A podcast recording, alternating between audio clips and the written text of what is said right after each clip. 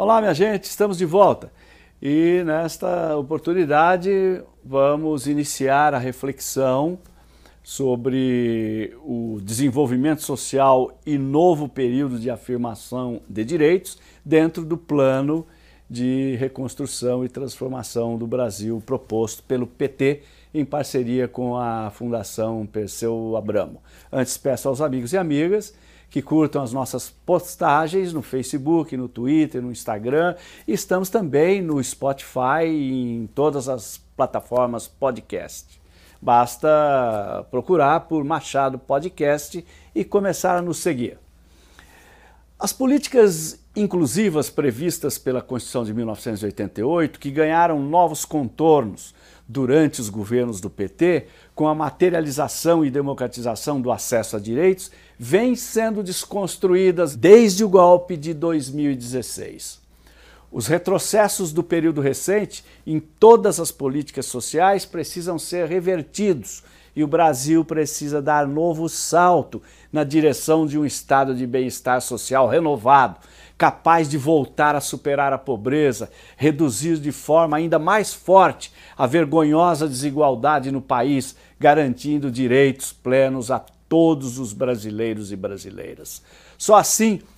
poderemos transformar o Brasil num país próspero, forte, justo, solidário e mais igual. Neste episódio, vamos refletir sobre a saúde.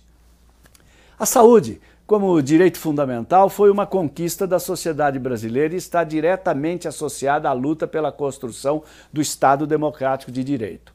Apesar dos incontáveis resultados positivos do SUS nos últimos anos, foram marcados por retrocesso, entre eles a Emenda Constitucional 95 de 2016, conhecida como PEC da Morte, PEC do Teto ou PEC do Congelamento, que retirou 22 bilhões e meio de reais do SUS entre 2018 e 2020. Ao subfinanciamento crônico da saúde se soma o desfinanciamento recente, resultante do golpe de 2016 e da mencionada PEC da morte e ainda do desmonte do financiamento da atenção básica à saúde. A pandemia de Covid-19 mostrou a importância dos sistemas públicos de saúde na preservação da vida. A reconstrução econômica, social e sanitária do país requer, portanto, a retomada do SUS e o fortalecimento dele SUS por meio de um novo pacto social. O primeiro passo é restituir ao SUS os 22 bilhões e meio de reais que foram retirados a partir de 2018 e adotar regras de gasto diferentes daquelas estabelecidas pela PEC da morte, para que se viabilize financiamento adequado do sistema público de saúde universal e integral. Após pandemia, exigirá o enfrentamento das determinações sociais do processo saúde e doença, com a adoção de políticas sociais e econômicas que reduzam as desigualdades regionais e promovam a equidade, além da renovação de hábitos e de formas de vida. A saúde terá um papel relevante nessa trajetória. Será fundamental, repito, traçar estratégias de redução das desigualdades e reduzir vulnerabilidades e risco à saúde relacionados aos seus determinantes e condicionantes, como modos de viver, condições de trabalho, alimentação segura, habitação, ambiente, segurança pública, mobilidade urbana, educação, lazer, esporte, cultura, entre outros.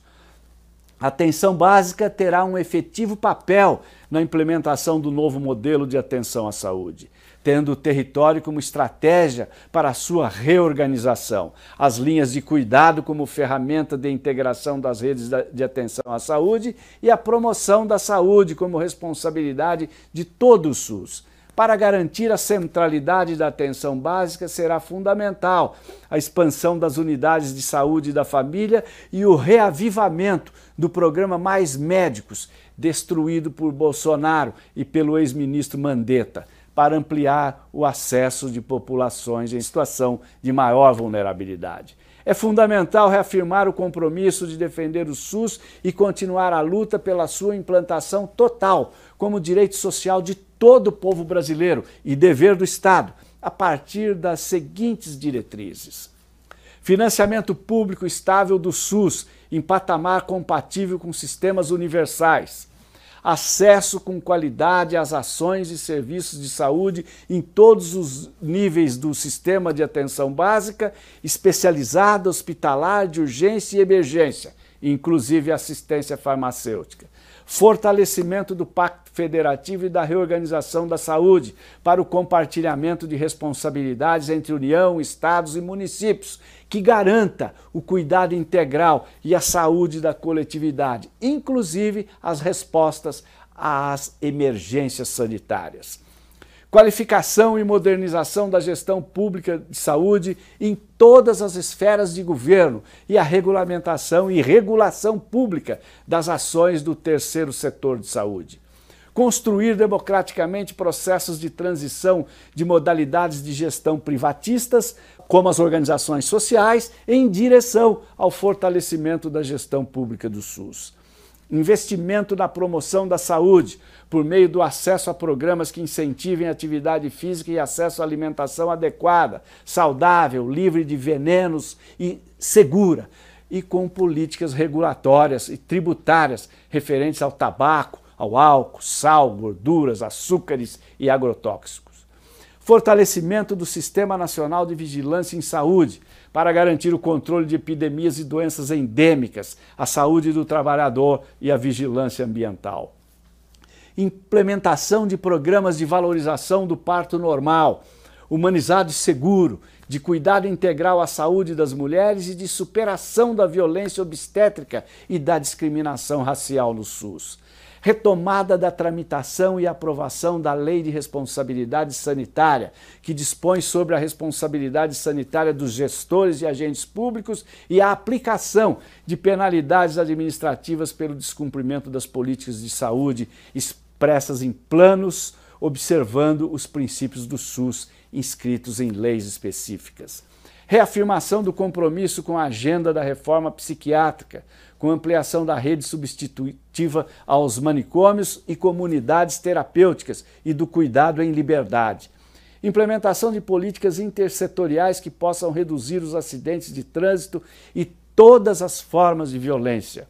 enfrentamento da iniquidade em saúde e garantir atenção especial e integrada às populações vulneráveis, com ações voltadas para a saúde das mulheres, pessoas negras, LGBTQI, idosos, crianças, juventude, pessoas com deficiência, população em situação de rua, população privada de liberdade, imigrantes, refugiados e povos do campo, das águas e das florestas.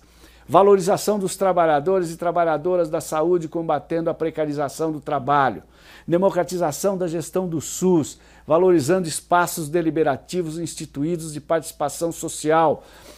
com o fortalecimento dos conselhos e conferências de saúde, além de outras formas de participação cidadã para diálogo e escuta permanente da sociedade civil. O Brasil encerrou 2020 com mais de 20 milhões de desempregados. Neste cenário, investir no SUS é oferecer também saídas para a recuperação econômica do país. A saúde tem enorme potencial para contribuir com o desenvolvimento do país. Em 2017, a saúde representava quase 10% das remunerações no mercado de trabalho, com 14 milhões de empregos diretos e indiretos, 9% do PIB e respondendo por 30% da capacidade nacional de pesquisa. A pandemia escancarou a relevância do SUS, mas deixou claras suas fragilidades. Mesmo desfinanciado, o SUS deu uma resposta magnífica, com estados e municípios promovendo,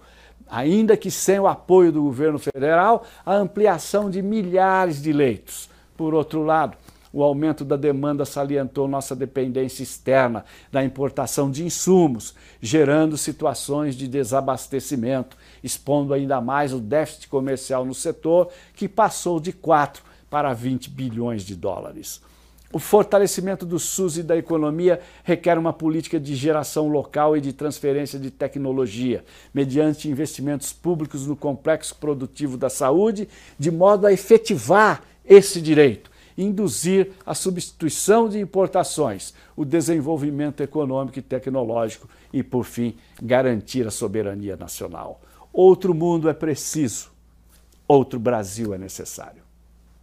Você sabe,